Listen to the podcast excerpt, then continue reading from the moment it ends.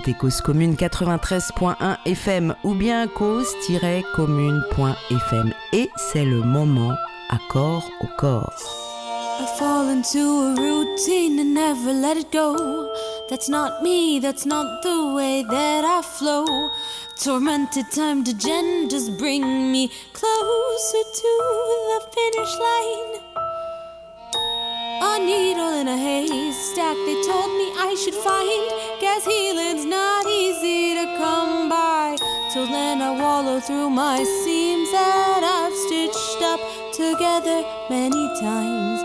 Oh, none of life is temporary, though some of it's preliminary for all the things you're gonna fix and wanna change again. Improve upon the hate you barricaded yourself in. Quit thinking that you'll never win. You won't by numbing up with gin. Healing, healing, healing hurts. Healing, healing. Chers auditorices, nos corps sont des forêts. Bonjour Gabriel. Bonjour Corinne. Merci beaucoup d'être dans nos studios pour les auditorices de Cause Commune. Gabriel euh, Matip, tu as 48 ans, euh, tu es né en Afrique, au Cameroun, C'est cela. et euh, en ce moment tu vis au Pérou. My room was full of empty, I didn't know what to do. But now I write songs and cook myself food. I feel lonely in a mob, I just wanna be alone. Cause now I can breathe in my own home. And none of life is temporary, though some of it's preliminary for all the things you're gonna fix and wanna change again. Improve upon the hate you barricaded yourself in.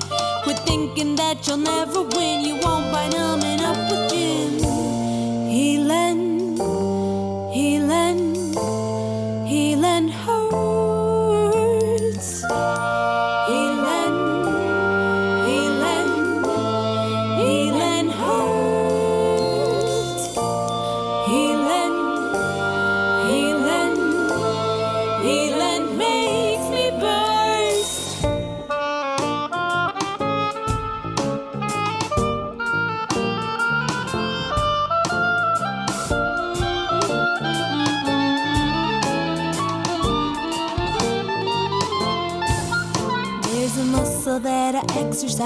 often than one should. That's why I'm not desensitized, so I guess that is good. The salt of my tears has healed all my wounds. My witness is fear, and it's leaving soon.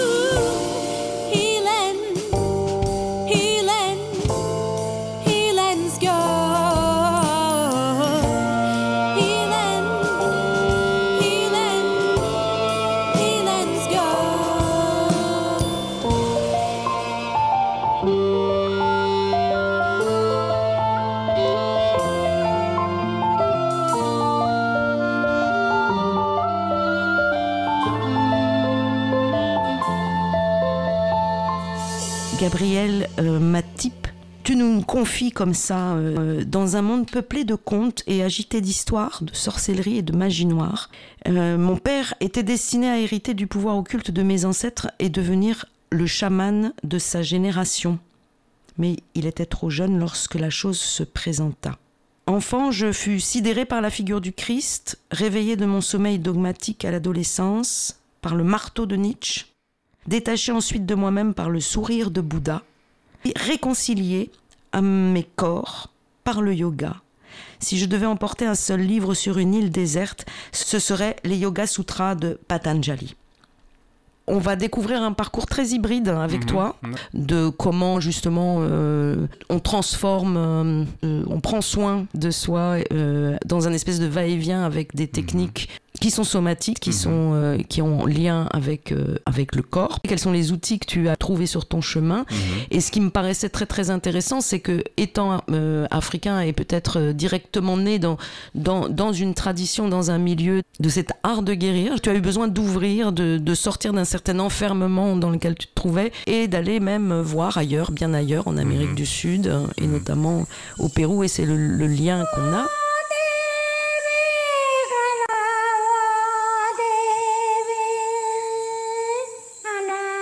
Et j'avais envie, euh, pour euh, débuter cette émission avec toi, de te lire un extrait d'un livre euh, de César Calvo Mhm. qui s'appelle Les trois moitiés d'Inomoxo et qui n'est pas traduit en français. Donc j'ai traduit juste un extrait, un extrait du prologue.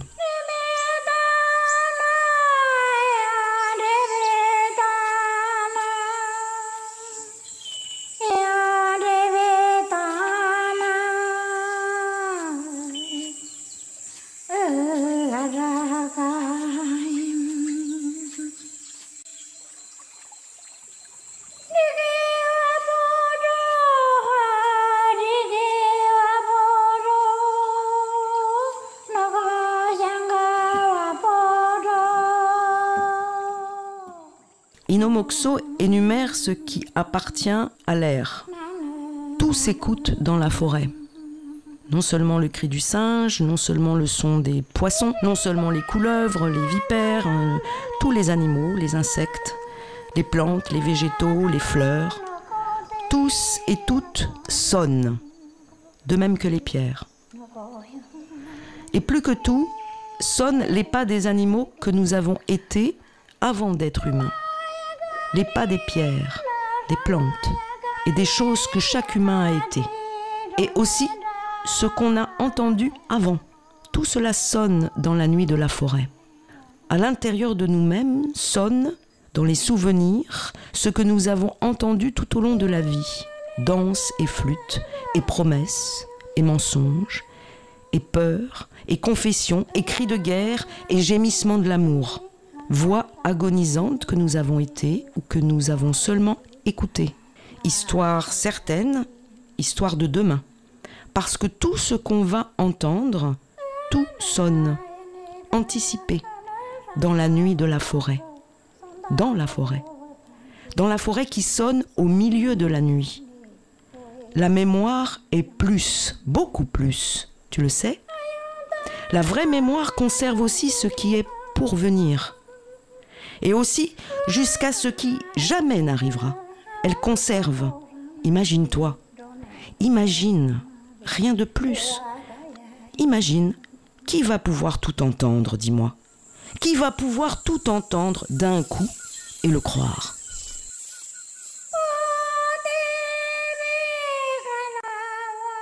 Tu as ouvert un centre, euh, Gabriel, à côté de Tarapoto, dans une ville qui s'appelle Sans roquet de Kumbasa. San Roque de Kumbasa. Ok, et donc euh, pour les auditeuristes, Tarapoto, c'est euh, au nord, Mhm. À une heure à peu près de Lima, la capitale. euh, par avion, par avion. par Hein, voilà, il faut dire que ça, parce que les gens l'ignorent, mais en Ouais, fait, il ouais. n'y a pas d'autre moyen d'aller en Amazonie depuis Lima. On peut arriver, euh, bien sûr, euh, dans l'Amazonie par l'Amazone, mais euh, pas en partant de Lima. Donc, effectivement, les Liméniens prennent l'avion pour aller euh, soit à Iquitos, soit à Tarapoto, Mhm. parce que c'est pas accessible directement par la route. Il faut Alors. pa- passer par le fleuve. hein. Pour Iquitos, c'est le cas, mais par, euh, pour Tarapoto, Ah, tu peux y aller par on le- peut la aller route. par la route. Oui, Bon, d'accord. Le voyage est assez long quand même. Voilà, ce serait. plus d'une journée. Ouais, c'est ça. Mhm. Mais il y a des bus qui le font quand même. Voilà. Ouais, d'accord, on peut y arriver. Au, moins 24 heures. On peut y arriver par la terre. Ouais. Est-ce que tu as envie de réagir euh, à ce texte? Alors, le temps que ça se dépose. hein. Mhm. Bon, moi, je suis plutôt un. Je suis du signe du taureau. Ok, Donc, euh, ça va vite. euh, d'abord, je, je, je coupe l'herbe. hein. Je la renifle, je la coupe. Ensuite, je, je l'avale. Et lorsque mon corps est prêt à. Euh, là, je mâche. Je régurgite et je mâche. Nietzsche disait. euh, voilà, qu'il faut euh, un peu agir comme une vache qui, qui mastique, qui, qui rumine, qui rumine, qui rumine et qui tourne les choses dans tous les sens. Et ce texte de départ là m'a rappelé un petit peu la forêt, m'a Mhm. rappelé un petit peu à ces racines vibratoires, sonores, qui rappellent que nous sommes d'abord une vibration quelque part. Et de se souvenir de ce qui a été oublié, de ce que nous ne connaissons pas encore, Mhm. d'une certaine façon. Et, et au fond, qui, qui se souviendra quand nous serons tous fondus dans l'unité? La première Mhm. fois que vraiment je me suis promenée dans, Mhm. dans la selva, donc dans la jungle amazonienne, hein, Mhm. c'était merveilleux. C'était, j'étais, il y avait vraiment beaucoup, beaucoup de bruit, mais de partout, hein, ça. effectivement. Enfin, le texte de César Calvo, il est très, très réaliste. Tout bruisse, tout fait ça, du bruit, ça. tout, tout tombe, tout est en train de pousser, en train de chuter. Euh, et en fait, moi, j'entendais, ben, finalement, parce que ça, c'est ma culture. J'ai entendu quoi? Ben, les bruits de la ville Mhm. c'est-à-dire euh, un rasoir électrique, une scie sauteuse, un marteau, euh, c'est-à-dire les sons. Enfin, je me rappelle m'être dit, mais c'est incroyable parce que finalement l'homme, en construisant la ville, Mhm. a voulu reproduire euh, la ça. forêt. Oui, En tout cas, dans tous les bruits Mhm. moteurs. de- la jungle de fer. C'est ça, en fait, la jungle, euh, vraiment, euh, y- tous les sons sont là. Alors peut-être moins, avec un effet moins parasitaire qu'en ville. hein. Mhm.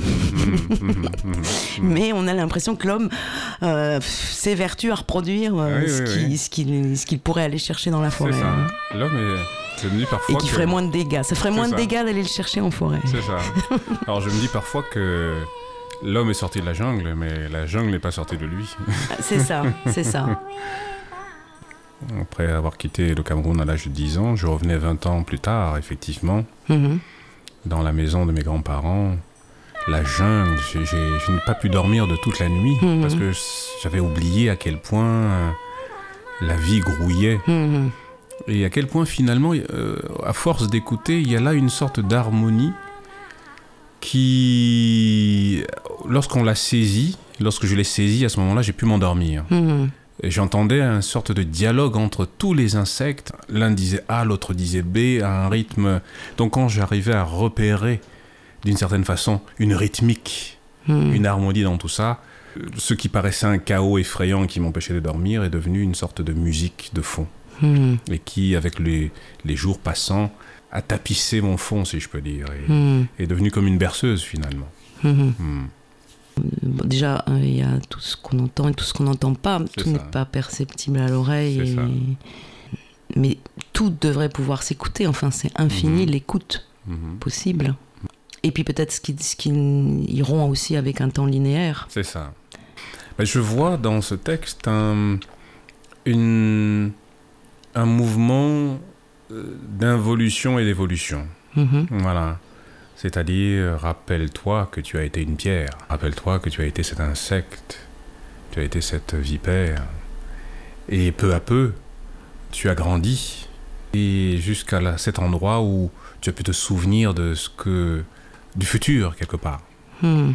Tu as pu t'inscrire dans la grande conscience Mhm. qui, elle, est connectée à tout. Qui, qui entendra ces bruits lorsque tu n'auras plus d'oreilles, lorsque tu seras et le bruit et l'oreille, d'une certaine façon. Ou lorsque le, le principe de perception sera confondu avec la chose perçue, ou, ou tellement distinct. Enfin, il y, a- il y a quelque chose de, ce, de l'ordre de ce mouvement-là, de Mhm. l'éveil de la conscience. Ouais, Vers- César Calvo parle de ir venir, Mhm. de va-et-vient en fait. C'est ça. Et euh, ouais, c'est pas, évolution. quoi. c'est pas que tu as été peut-être euh, la vipère, euh, la panthère ou, Mhm. le- ou l'anaconda ou, Mhm. ou la pierre ou, ou le vent, c'est que tu es aussi ça. en C'est ça, fait. c'est ça, Mm. c'est ça. Mhm. Que tu, oui, effectivement, les, tu as toutes ces mémoires dans ton corps. Mhm. euh, Bah, peut-être comme on est parti quand même et qu'on est déjà dans la jungle ama- amazonienne, mhm. la question c'est qu'est-ce qui t'a amené au Pérou Euh, Peut-être que du coup tu vas nous parler Cam- du Cameroun. Oui. J'ai grandi dans, dans un, un internat au fin fond de la brousse.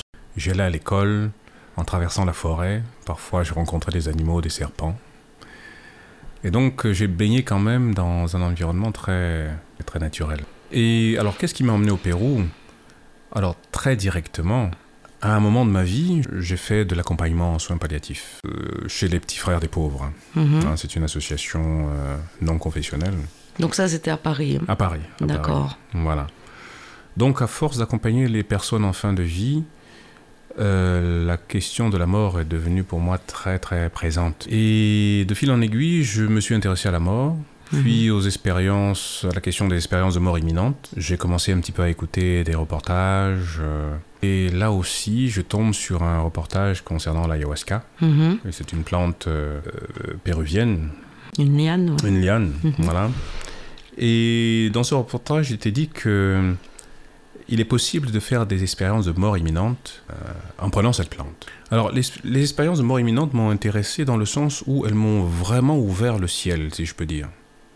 À travers ces témoignages qui étaient vraiment euh, très très prenants, j'ai j'ai compris qu'il y avait un au-delà qu'il avait- enfin en tout cas j'ai admis la possibilité d'une vie après la mort et d'un au-delà, d'une autre dimension. Cet intérêt pour l'expérience de mort imminente m'a arraché vraiment de mon matérialisme inconscient, d'autant qu'à travers les, mes accompagnements en soins palliatifs, il s'est produit un certain nombre de phénomènes que la science seule ne pouvait pas expliquer. Euh, donc le Pérou, ça a été Comme, par exemple. ben, le fait à un moment de, de, de savoir quand une personne va mourir. D'accord. Hum. De sentir. De- vo- de le voir- sentir. de voir qu'elle part, qu'elle voilà, part vraiment. voilà, de sentir que quelque part elle est déjà morte, mais il y a encore quelque chose qui est là. Des, co- des connexions fortes, c'est-à-dire j'ai pu parfois euh, accompagner des personnes en les rencontrant 10 secondes. Et pendant ces 10 secondes, c'était, euh, si je peux dire, 10 secondes d'éternité. Vraiment. Où il s'est passé tellement de choses, Hmm. ce qui se répercutait même dans mes rêves. Donc, toutes ces choses un peu inexplicables qui ont fini de- d'entamer mon matérialisme, euh, bien que je n'ai jamais vraiment été un matérialiste forcené, mais je dirais mon matérialisme inconscient. Donc, le Pérou a été un peu préparé par ces choses et bien d'autres encore. hein. D'accord, alors c'est- étonnant pour moi. Alors c'est vrai que l'ayahuasca, on l'appelle aussi la soga de los muertos, Mhm. et que cette, ce- donc, euh, ce qui veut dire la liane ou la corde ou la, La liane liane, des morts. la liane des, des âmes ou des Mhm. âmes ou des morts ou Mhm. voire même des cadavres. Mhm. Certains le traduisent comme ça. D'autres pensent que hum, Aya c'est juste l'amertume et Huasca Mhm. c'est la liane et Aya c'est Mhm. juste l'amertume. Et effectivement c'est un breuvage composé de plusieurs substances, pas seulement de, de cette liane euh, Mhm. que les curanderos, les guérisseurs concoctent comme ça, font cuire pendant des, des heures hein, euh, et qui a donc une des propriétés hallucinogènes effectivement. L'ayahuasca, j'avais jamais relié ça avec l'expérience de la mort imminente. Pour moi, c'était euh, que- euh, voilà quelque chose qui te fait faire un chemin, guidé plus ou moins, avec plus ou moins de résonance. Euh, euh, ce sont des sessions vraiment euh, enfin curatives en fait, hein, Mhm. thérapeutiques, euh, voilà. Alors effectivement, c'est proche des ce que l'on appelle comme ça euh, et qui est très vaste parce qu'il y en a plein de formes de dissociation possibles. Mhm. Effectivement, ça te dissocie, ça te permet de t'observer toi-même ou de- Mhm. d'être en observation, même si euh, tu pars dans des champs de conscience et, et dans des, des visions euh, assez hallucinantes, Mhm. effectivement. Mais je le reliais pas à l'expérience de- réelle de la mort imminente. Mhm. Voilà. Mhm. Donc c'est intéressant que tu, tu te perçoives comme ça. Alors, je pense que mon esprit a- avait besoin de faire cette connexion pour s'intéresser à l'ayahuasca. Mhm. Alors, là où je vois le, le lien, euh, c'est- à travers les témoignages, par exemple, des personnes qui font cette expérience de mort imminente, une, une- vraiment une, une, une expansion du champ de la conscience. Mhm. Par exemple, la rencontre d'êtres euh, spirituels, la, la rencontre de la nécessité de l'amour, Mhm. enfin de la de l'urgence d'aimer d'une certaine façon et cette transformation qui suit ces expériences voilà. Mhm. donc c'est un peu la mort de, de l'ego si je peux dire par rapport aux expériences de mort imminente où vraiment euh, le corps euh, tombe dans un coma profond et où le corps ne fonctionne plus du tout. Alors qu'avec l'ayahuasca le, le, le mental est toujours là le corps est toujours là. À part qu'il y a cette connexion euh, particulière alors on pourrait parler de dissociation, mais on peut aussi parler de d'association, euh, parce qu'il y a un sentiment d'unité parfait euh, pour certaines personnes en tout cas hein, Mhm. euh, dans cette dans ces expériences. Mhm. Certaines personnes sentent vraiment l'unité avec euh, le sentiment du tout. Mhm. Ils ont cette, font cette expérience du tout. Ils peuvent entendre couler la sève. Certaines personnes peuvent entendre couler la sève dans un arbre. Tout à fait. entendre les, les pas d'une fourmi. Donc euh, il y a Ça une- ouvre le spectre de la ouvre. perception en fait. On- Exactement. Dans un premier temps, je crois qu'on se rend compte juste qu'on est, euh, c'est l'iceberg, hein, que en fait nos sens perçoivent euh, que le dessus, et, et donc ça, ça, ça ouvre un peu le spectre. euh, C'est ça. et de ce fait, ça fait prendre conscience que, effectivement, comme le texte le dit très bien, c'est que on peut pas, qui pourra tout entendre, mais ça. voilà, mais ce qui n'empêche pas de, de reconnaître qu'il y a de l'invisible. C'est ça. Et je dirais même de l'in- de l'in- de l'invisibiliser. Le, le cerveau est un filtre. Mhm. Alors, Olivier Chambon le décrit très bien. hein, ce- euh, c'est un psychiatre qui s'est aussi beaucoup intéressé, qui s'intéresse beaucoup à, à ce monde euh, chamanique. Oui, pour, les, que- pour les auditoristes, Olivier Chambon euh, a été évoqué dans l'émission sur les champignons, en Mhm, fait. Euh, remède des poisons. Euh, et euh, j'avais lu des textes de lui, Mhm. effectivement, parce que euh, c'est quelqu'un qui, qui se bat aujourd'hui. Euh, par exemple, là, on est en train de parler d'une substance qui n'est pas légale ici en France, qui a été légalisée depuis peu au Pérou comme plante sacrée et euh, qui est euh, tolérée et contrôlée euh, dans, par exemple, aux États-Unis ou, ou au Canada dans sa prise et dans la façon de. voilà, c'est quelque chose de surveillé parce que c'est considéré comme un stupéfiant Mhm. et notamment en France. Donc, euh, on on peut pas effectivement, euh, voilà, comme comme d'autres plantes, hein, Mhm. euh, euh, euh, d'autres plantes qui pourraient être très thérapeutiques. On parlait ensemble hein, quand on a préparé cette émission de l'art- l'artémisia. Enfin là, on n'a même plus le droit en France, là, depuis Mhm. très peu de temps, hein, Mhm, d'en mhm. planter dans son jardin. Ça veut dire qu'en fait, les... il y a tout un lobby finalement euh, contre euh, l'usage des plantes euh, naturellement, contre bah, l'herboristerie tout simplement. Ça, hein. Contre la nature. La nature. Il y a une dimension aussi que tu m'as partagée, c'est qu'une fois qu'on vit ce genre d'expérience, il y a peut-être une comme euh, et c'est là où je vais essayer encore de te ramener au Cameroun. Euh, il y a peut-être euh, comme une un désir de partager, de transmettre ou de une- presque une mission aussi. Mhm. Est-ce que tu peux euh, tu, tu- tu es né donc dans une dans une famille euh, où il y a transmission de, de, de ce don de guérison d'un don de guérison? Alors, disons que dans ma famille, il y a dans chaque génération Mhm. une personne qui va hériter des reliques des ancêtres. D'accord. Et, ces reliques sont censées euh, C'est posséder... des reliques, vraiment des objets en fait. Oui, des, des, des ossements même. hein, D'accord. De personnages illustres de la famille. Et ces ossements euh, sont contenus dans un sac qui, sont, qui est transmis de génération en génération à une personne qui a été élue comme digne de, de, de les porter d'une certaine façon. D'accord. Et cela est censé donner à cette personne un certain pouvoir occulte. Après, selon la conscience de la personne, ça peut être un pouvoir de guérison ou de destruction ou les deux. Et donc voilà, il y a cette, euh, cette pratique dans ma famille. hein. Ça Mhm. s'appelle le mbombok. C'est ce qui est transmis. Le mbombok, c'est un peu le nom du chaman euh, local. hein. D'accord. Euh, c'est un mélange de sagesse, de guérison, de sorcellerie. Enfin, en tout cas, c'est un titre qui signifie que ce personnage-là porte un peu le titre de chaman euh, de la famille. Alors, je découvre aussi que pour toi, il y a cette, euh, cette distinction entre, on va dire, la magie blanche et la magie noire. Enfin, donc Mhm. la, la magie, on va dire, la- je sais pas justement, moi, c'est, je- Mhm. je- j'en, j'en sais rien. Et que tu l'as même retrouvé au Pérou, ce que moi, j'ai jamais senti, en fait, et Mhm. dans la distinction entre un brujo et un curandero. Alors, est-ce que ça vient pas aussi de ceux qui s'adressent à eux, euh, qui effectivement en Afrique comme en Amazonie, hein, c'est des personnes. euh, le, le maître chaman, c'est celui, c'est la plus, c'est celui qui a le plus d'expérience, Mhm. et il est tou- toujours en train d'initier. mm, Voilà, il a un certain nombre de, de- il est entouré, et aidé Mhm. et soutenu par un certain nombre de personnes qui, qui, qui choisissent de s'initier. Est-ce qu'ils ont des Mhm. liens familiaux? Je ne suis pas sûre, j'en sais rien. Cha- de- de- dans, dans le chamanisme amazonien, Mhm. ça peut être une question. Tu as peut-être la réponse. Ce que j'ai pu constater dans le, euh, au Pérou, en tout cas, c'est que euh, certains, certaines tribus, enfin en tout cas, Mhm. ça dépend vraiment des personnes. Mhm. Il y a des personnes qui transmettent volontiers Mhm. leur, leur savoir. Ces personnes vont se baser sur la volonté de, de- de connaître de la personne qui les, qui les rencontre, de son ouverture du cœur, et va lui transmettre afin de perpétuer la flamme finalement de la tradition. Et la tradition, c'est surtout la conscience qu'on perpétue d'une certaine façon. Et d'autres, euh, ou des tribus, ou des qui vont avoir tendance à garder un petit peu leur savoir comme un fonds de commerce qu'il s'agit de gérer Hmm. et qu'il ne s'agit pas, euh, moi venant d'Afrique, quand je voulais apprendre un petit peu auprès de, de certains chipibos, Mhm. euh, j'entendais dire mais pourquoi tu, leur, tu, lui, tu veux lui donner, enfin j'entendais un, Mm. un- un cousin dire à celui à qui je demandais mais pourquoi tu lui donnes euh, notre savoir, euh, c'est à nous. euh. Hmm.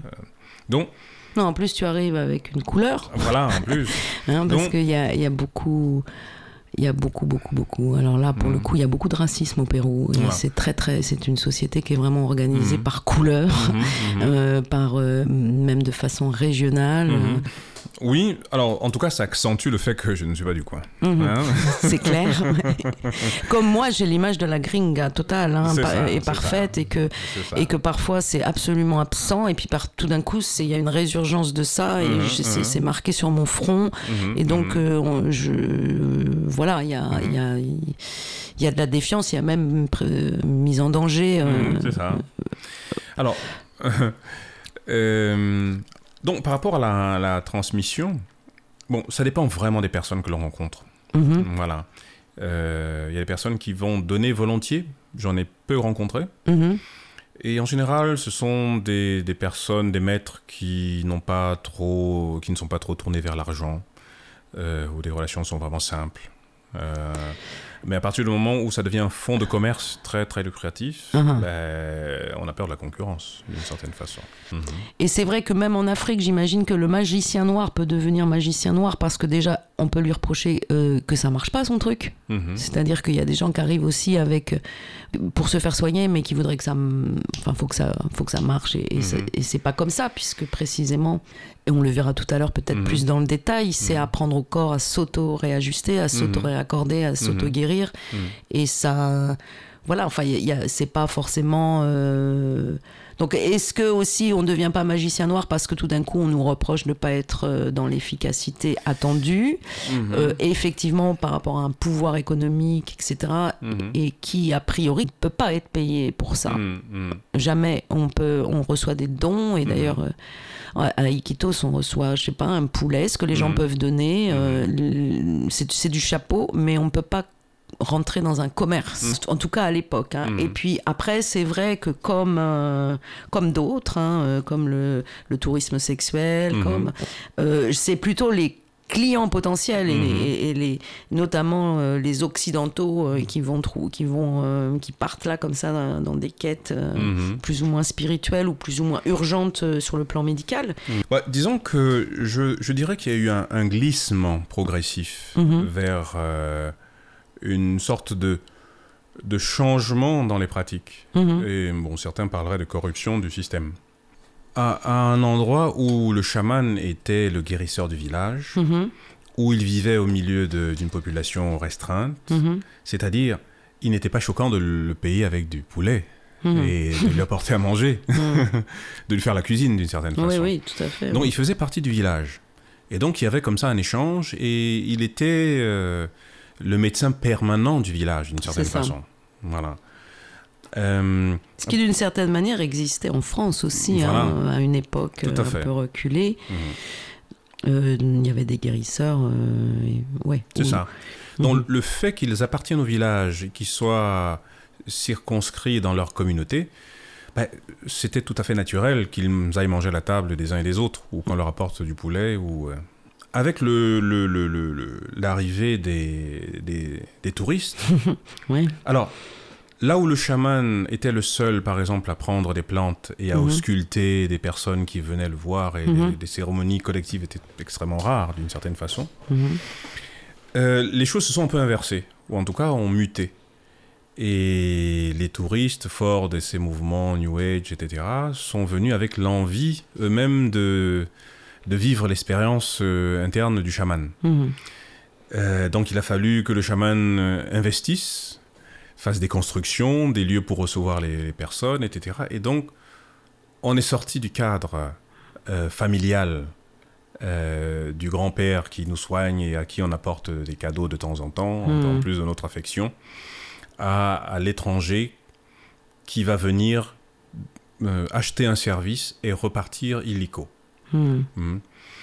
Donc, voilà. la- Avec des nuances et des nuances positives. hein. Bien Moi, sûr, je- bien sûr. je- J'enlève pas euh, Bien sûr, bien sûr. euh, le fait que ça peut être tout à fait, euh, Mais je décris tout simplement. à fait merveilleux de prendre du temps, d'aller là-bas, Tout à de, fait. tout de à fait. jeûner, de marcher dans la forêt, d'apprendre les plantes, de se soigner. Enfin, ceci pour décrire en réalité la, le, comment s'est peut-être opéré le basculement. Ah, mais dans toutes les nuances possibles, Bien parce sûr, que ça ne veut sûr, pas dire. sûr. Enfin, je veux dire, il y a des gens qui, euh, parce qu'ils étaient atteints du sida, parce qu'ils avaient besoin de réellement renforcer leur Mhm. système immunitaire, Mhm. parce que euh, parce qu'ils étaient alcooliques et que Mhm. le- l'ayahuasca a un, fort potentiel à, Mhm. à, à couper un certain nombre d'addictions, notamment celle avec celle de l'alcool.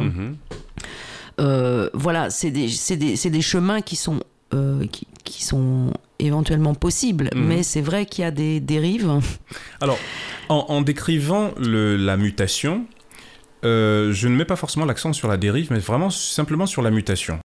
Parce que le mercantilisme ne signifie pas nécessairement corruption. hein. Euh, parce que oui, euh, pour recevoir des personnes, il faut des infrastructures, il faut, faut- il faut être juste en réalité, Mhm. hein, avec tout le monde. Il faut être juste avec celui qui met en- à disposition un service. Mhm. Et enfin, il y a un échange, euh, ça part aussi d'un accord. euh, et les dérives, euh, comme il peut y en avoir, mais il peut y avoir aussi effectivement, euh, comme partout, c'est comme tout, hein, il y a de, de bon, il y a du bon et, et de très bonnes choses, et il y a aussi des choses discutables. Mhm. Mhm. Le, le chaman, il était un peu protégé parce que c'était quand même quelqu'un qui, qui, qui s'éveillait à une hypersensibilité, qui ça. prenait des, des substances pour avoir des visions, donc qui Mhm. se fragilisait aussi, parce ça. que tout n'est pas. Voilà. Et qu'on protégeait dans sa quête, qu'on Mhm. protégeait dans sa ça. connaissance, dans son savoir, qu'on respectait, en fait, euh, puissamment. Et c'est vrai que les dernières fois où j'ai été à Iquitos, rencontré euh, des gens qui me disaient Mais euh, là, je, on me demande de faire euh, trois sessions par semaine, mais c'est impossible, je, Mhm. je peux pas, en fait. J'avais Mhm. vu qu'il y avait une espèce d'accélération. Et que ça. parce que les gens ont besoin ben, de vivre, d'argent, Mhm, de manger, mhm, ça. euh, qui ont des familles, de- Mhm, peut-être acceptaient euh, de dépasser des limites, en fait. C'est ça, c'est ça.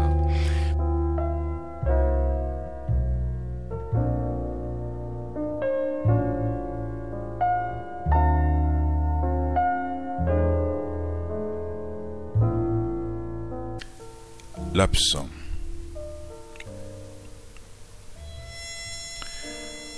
Ce frère brutal, mais dont la parole était sûre, patient au sacrifice, diamant et sanglier, ingénieux et secourable, se tenait au centre de tous les malentendus, tel un arbre de résine dans le froid inalliable. Au bestiaire de mensonges qui le tourmentaient de ses gobelins et de ses trombes, il opposait son dos perdu dans le temps. Il venait à vous par des sentiers invisibles, favorisait l'audace écarlate, ne vous contrariez pas, savait sourire. Comme l'abeille quitte le verger pour le fruit déjà noir, les femmes soutenaient sans le trahir le paradoxe de ce visage qui n'avait pas des traits d'otage. J'ai essayé de vous décrire ce compère indélébile que nous sommes quelques-uns à avoir fréquenté. Nous dormirons dans l'espérance, nous dormirons en son absence, puisque la raison ne soupçonne pas que ce qu'elle nomme à la légère absence occupe le fourneau dans l'unité. René Char.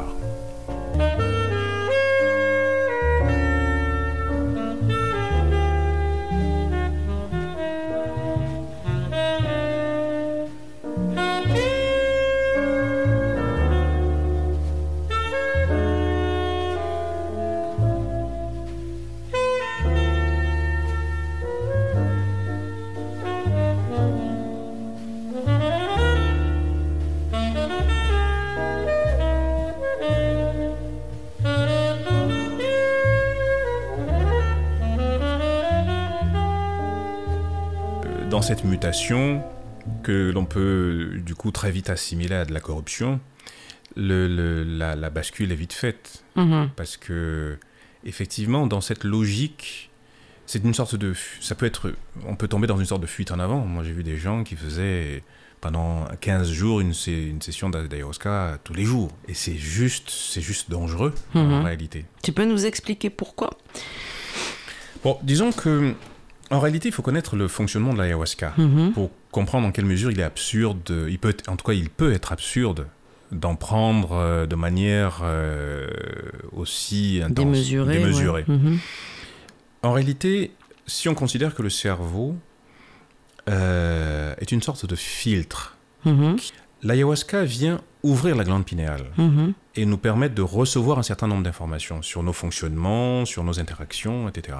Basiquement, l'ayahuasca est composé de deux plantes, Oui. une liane Mhm.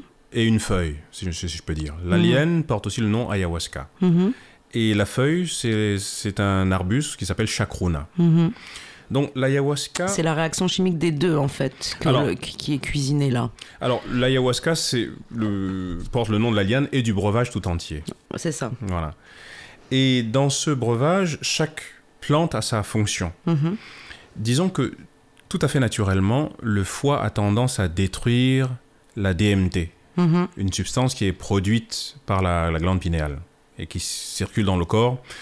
Et le, le foie, naturellement, la détruit.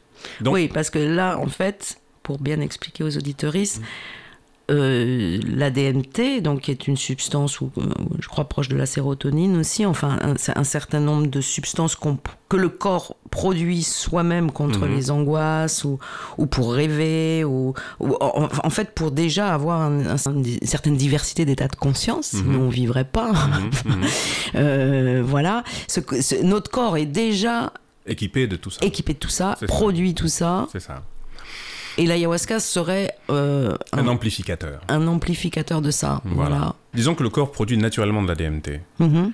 Et prendre de l'ayahuasca, c'est permettre au corps de vivre vraiment l'expérience de la DMT Mhm. pleinement sans l'intervention du foie qui viendrait détruire cette DMT. Et cette DMT ouvre le champ de la conscience, euh, justement. Donc, euh, pour revenir un petit peu à cette prise d'ayahuasca euh, exagérée, prendre de l'ayahuasca, c'est vraiment accéder à un certain nombre d'informations nous concernant.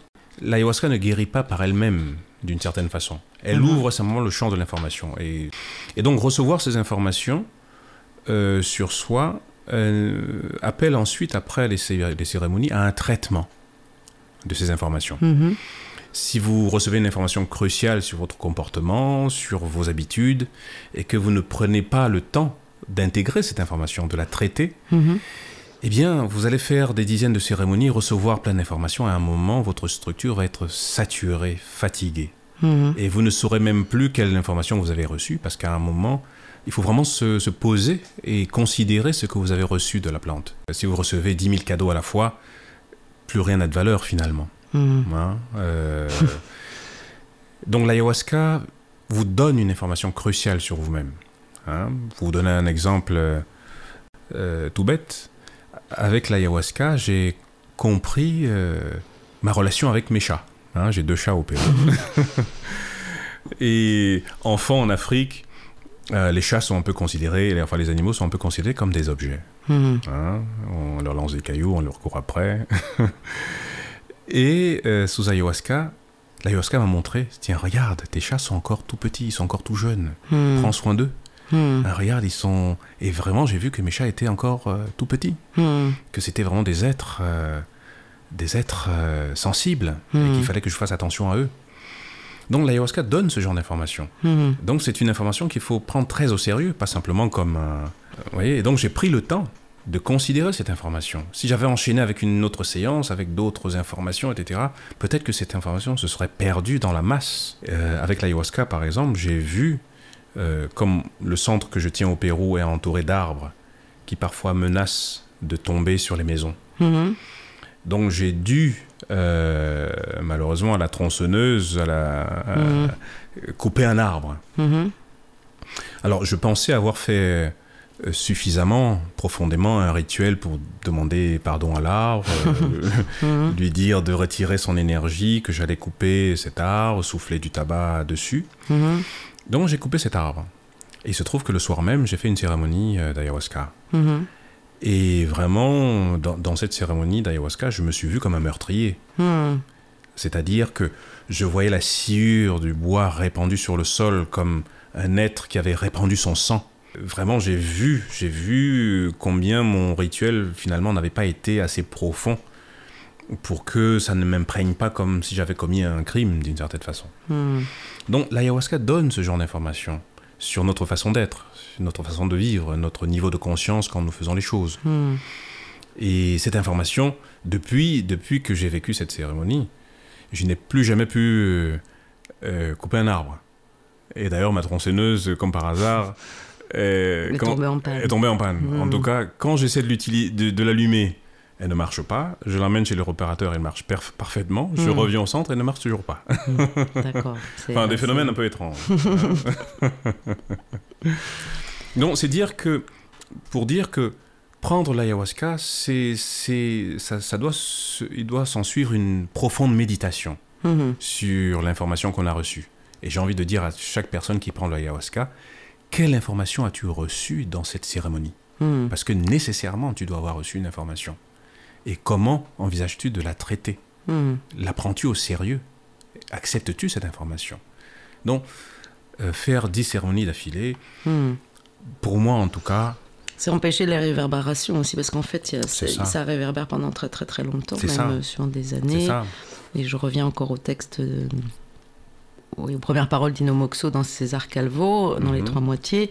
C'est pas linéaire, et donc ça peut te revenir même 10, 15 C'est ans ça. après. hein. C'est c'est ça. quelque- c'est une vibration qui est, qui est- qui est- voilà, enfin c'est quelque chose qui, qui te transforme suffisamment profondément pour Mhm. avoir une espèce de vibration, de réverbération, d'écho pendant très très longtemps. Mhm. ouais. Et les plantes sont assez méthodiques dans leur travail en réalité. Elles donnent des informations petit à petit. Et le danger que j'ai pu voir chez des personnes qui prennent l'ayahuasca par exemple de manière sauvage, Mhm. c'est que C'est-à-dire sans guide, sans. sans guide et de manière ou avec un guide mais de manière exagérée. Mhm. c'est que à la fin, elles sont là, elles vont recevoir tellement d'informations et de chocs et de dévoilements Mhm. que euh, ça va être pire que mieux parce que leur structure n'a pas été préparée et, et n'a pas eu le temps de, de digérer. Vous voyez, c'est comme si on gavait une oie. À un Mhm. moment, le foie devient gras. hein. J'ai tout dit, tout, tout dit, dit, tout dit, tout dit. J'ai terminé ma phrase, tout dit, tout dit, tout dit. J'ai tout dit, tout, tout dit, dit, tout dit, tout dit. C'est gravé dans le marbre, tout dit, tout dit, tout dit. Et tout dit, si, tout dit, ma, tout dit, ça, tout dit, tout dit. Tu veux que l'on se parle, tout dit. Oh ma sœur, il de garde, tout dit, tout dit, tout dit.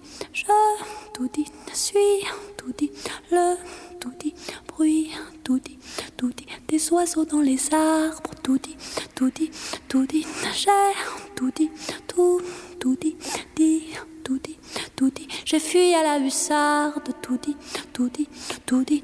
J'ai, tout dit, tout, tout dit, dit, tout dit, tout dit. Et les rats m'ont suivi, dit, tout dit. Et tout dit, si, tout dit, ma, tout dit, ça, tout dit. Tu as peur pour ma vie, tout dit. Oh ma il de garde, dit, tout dit. Je, tout dit, suis, tout dit, le, tout dit, bruit, tout dit. De la pluie dans les arbres, dit, tout dit. J'ai, tout dit, tout, tout dit, dit, tout dit, tout dit. J'ai rompu le charme, tout dit, tout dit, tout dit. J'ai tout dit. Maintenant je vous regarde, tout dit, tout dit, tout dit, tout dit, si, tout dit, ah, tout dit, ça, tout dit, tout dit, tu veux sécher mes larmes, tout dit, oh ma sœur, il de garde, tout dit, tout dit, tout dit, je, tout dit, suis, tout dit, le, tout dit, bruit, tout dit, tout dit, du vent dans les arbres, tout dit, eh, tout dit, si, tout dit, ma, tout dit, ça, tout dit, tu donnes un jour ton cœur, tout dit, oh ma sœur, prends garde, tout dit, euh, tout dit, dit, tout dit, pas, tout dit, tout, tout dit, ou tu mourras d'ennui.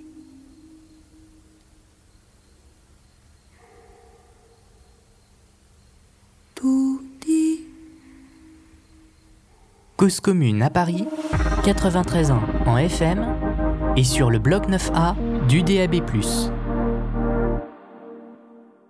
J'ai compris qu'il fallait vraiment préparer la personne à, à prendre les plantes, Mhm. à, à- à l'aider d'abord à rencontrer sa structure, à nettoyer cette structure, et qu'ensuite les plantes pouvaient euh, avancer sur un chemin euh, nettoyé au maximum. Mhm. Voilà.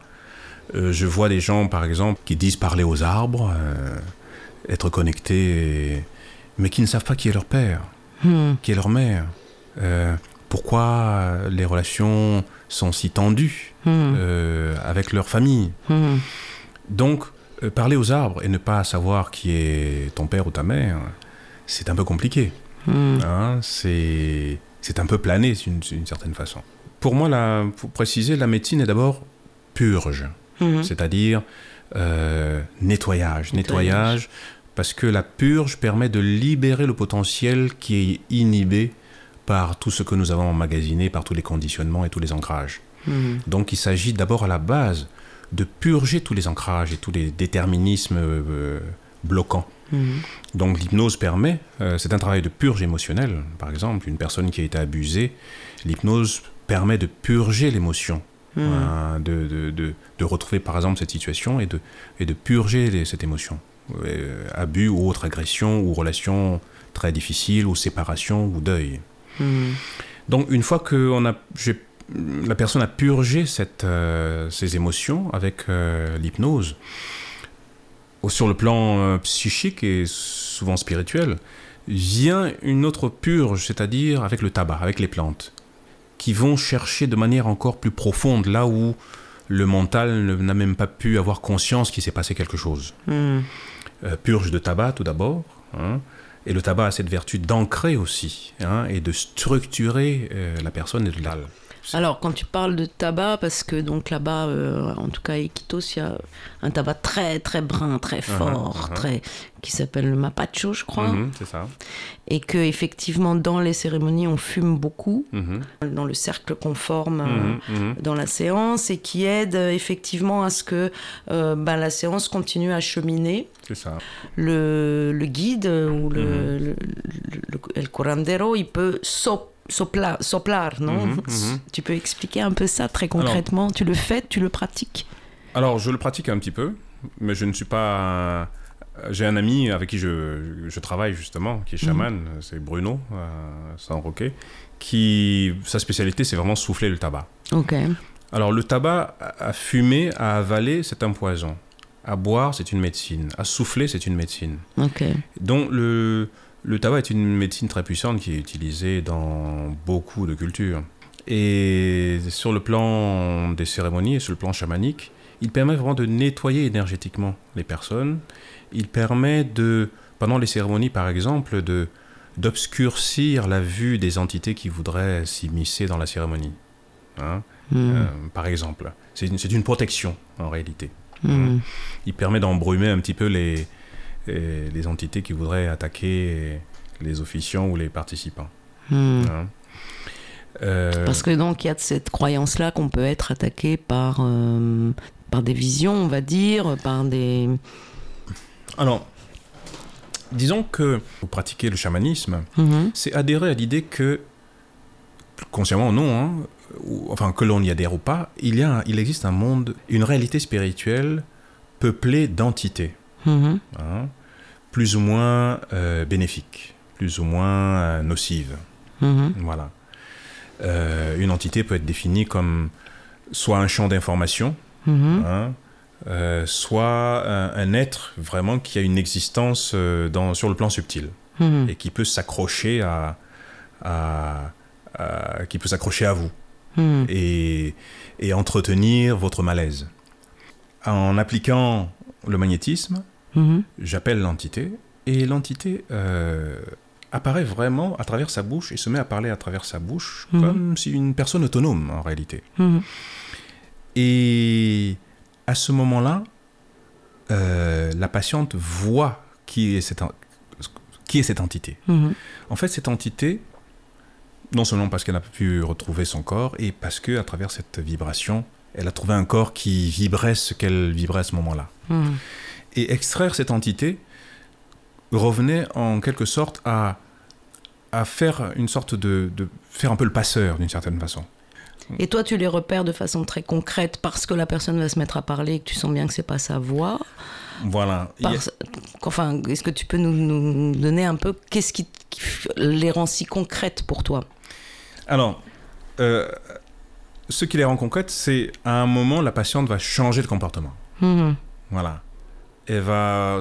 Comme si elle, si elle était en psychodrame ou... Voilà. C'est vraiment comme si, euh, un peu comme ces histoires de personnalités multiples, hein, Mhm. qui peuvent être expliquées un peu sous, sous l'angle de l'entité, hein, d'une certaine façon.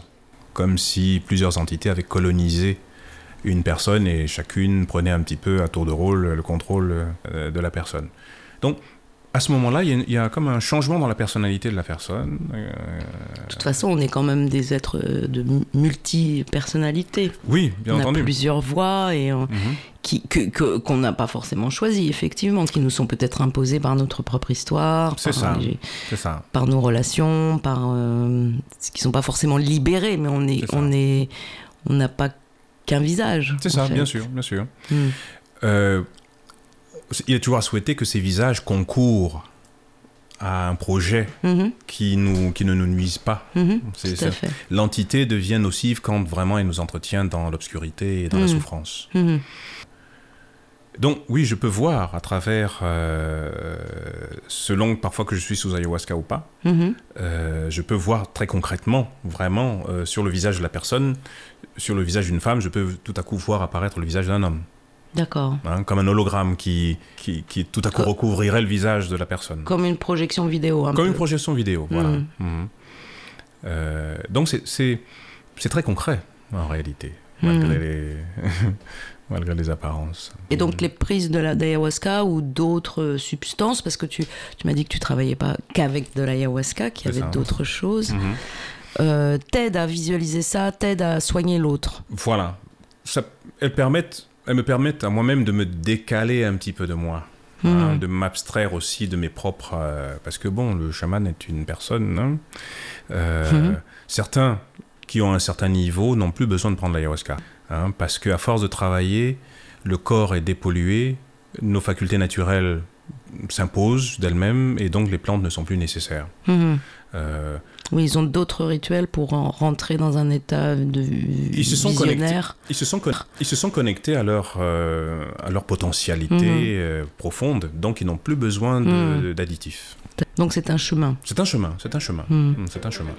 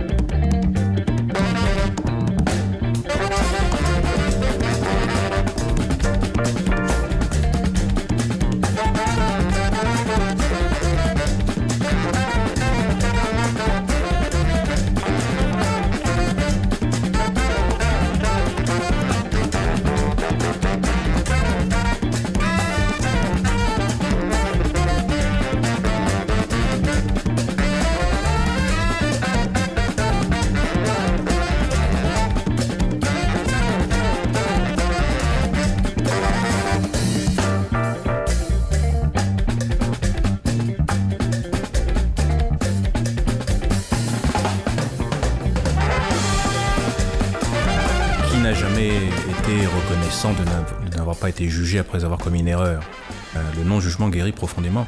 C'est-à-dire, euh, justement dans cette, euh, cette- ce type de relation, Mhm, euh, la personne qui est devant, le psychologue ou le thérapeute ou le chaman, mhm, la plus grande vertu du thérapeute à ce moment-là, mhm. c'est vraiment de ne pas être dans le jugement, d'accueillir totalement le- ce que l'autre dépose. Et, en même temps d'en être quand même le témoin et de faire ju- justice quelque part. C'est ça.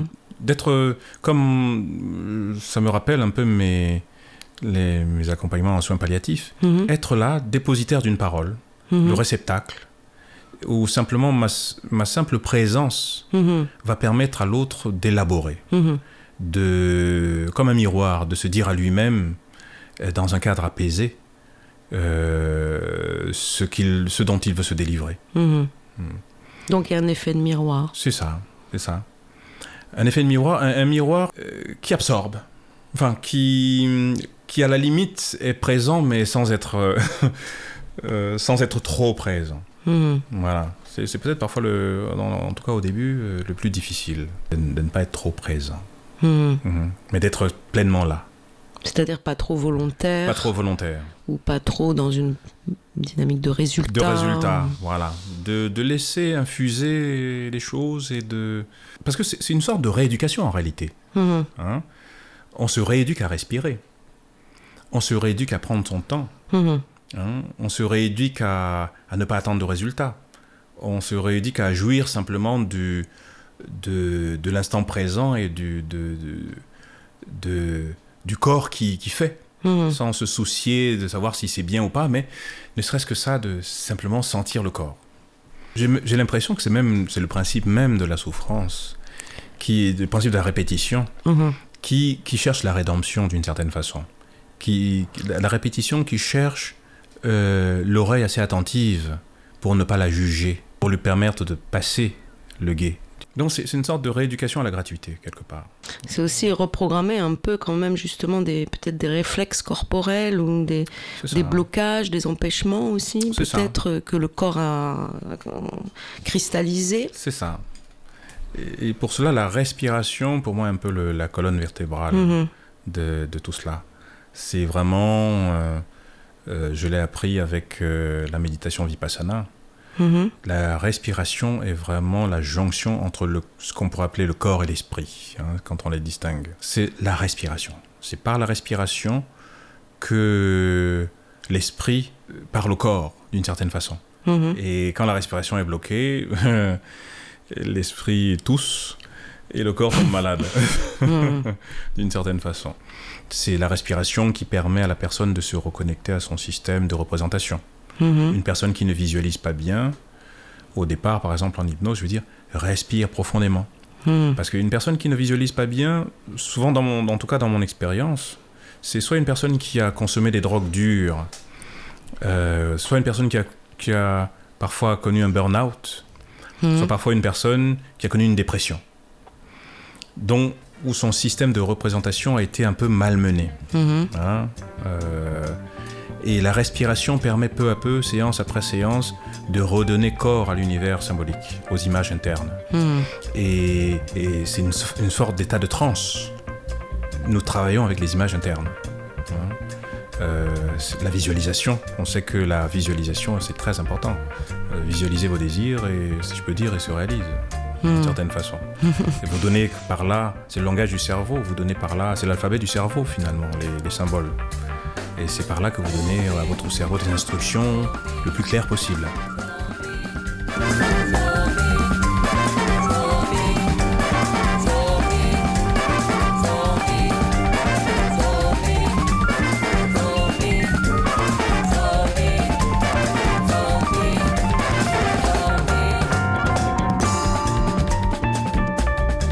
La première partie de cet entretien avec Gabriel Matip.